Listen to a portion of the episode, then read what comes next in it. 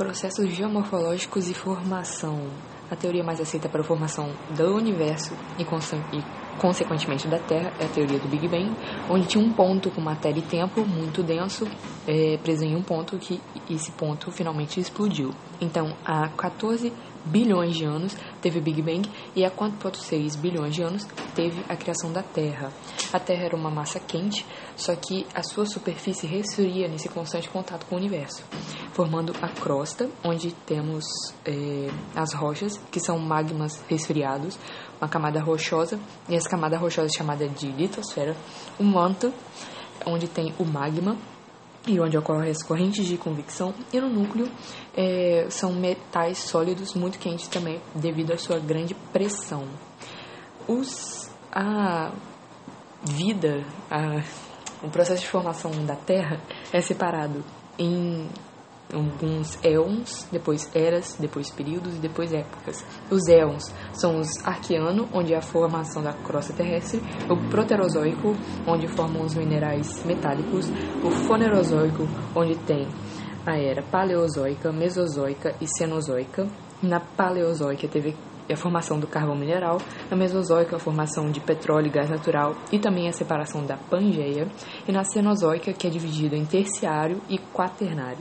O terciário é onde houve os dobramentos modernos e no quaternário o surgimento do homem e as últimas glaciações. A teoria tectônica das, das placas é a teoria de que as placas sofrem a, as placas litosferas segmentadas, elas se movimentam, estão em constante movimento em cima da astenosfera.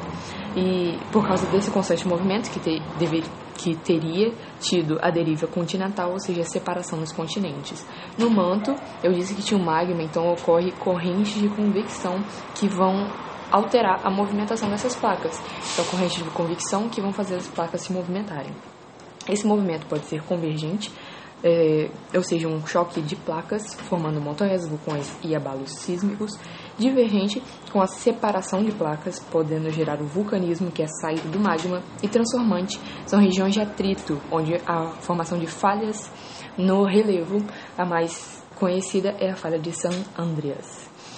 Os agentes de transformação do relevo podem ser internos, quando é de baixo para cima, ou seja, do centro da Terra para a crosta, é chamado de orogênese, onde tem onde são forma, como são formados os dobramentos modernos é quando uma placa mergulha, ou seja, subducta em outra e a outra dobra por causa disso. Então, orogênese, subducção e dobramento, e epirogênese, o arqueamento da crosta.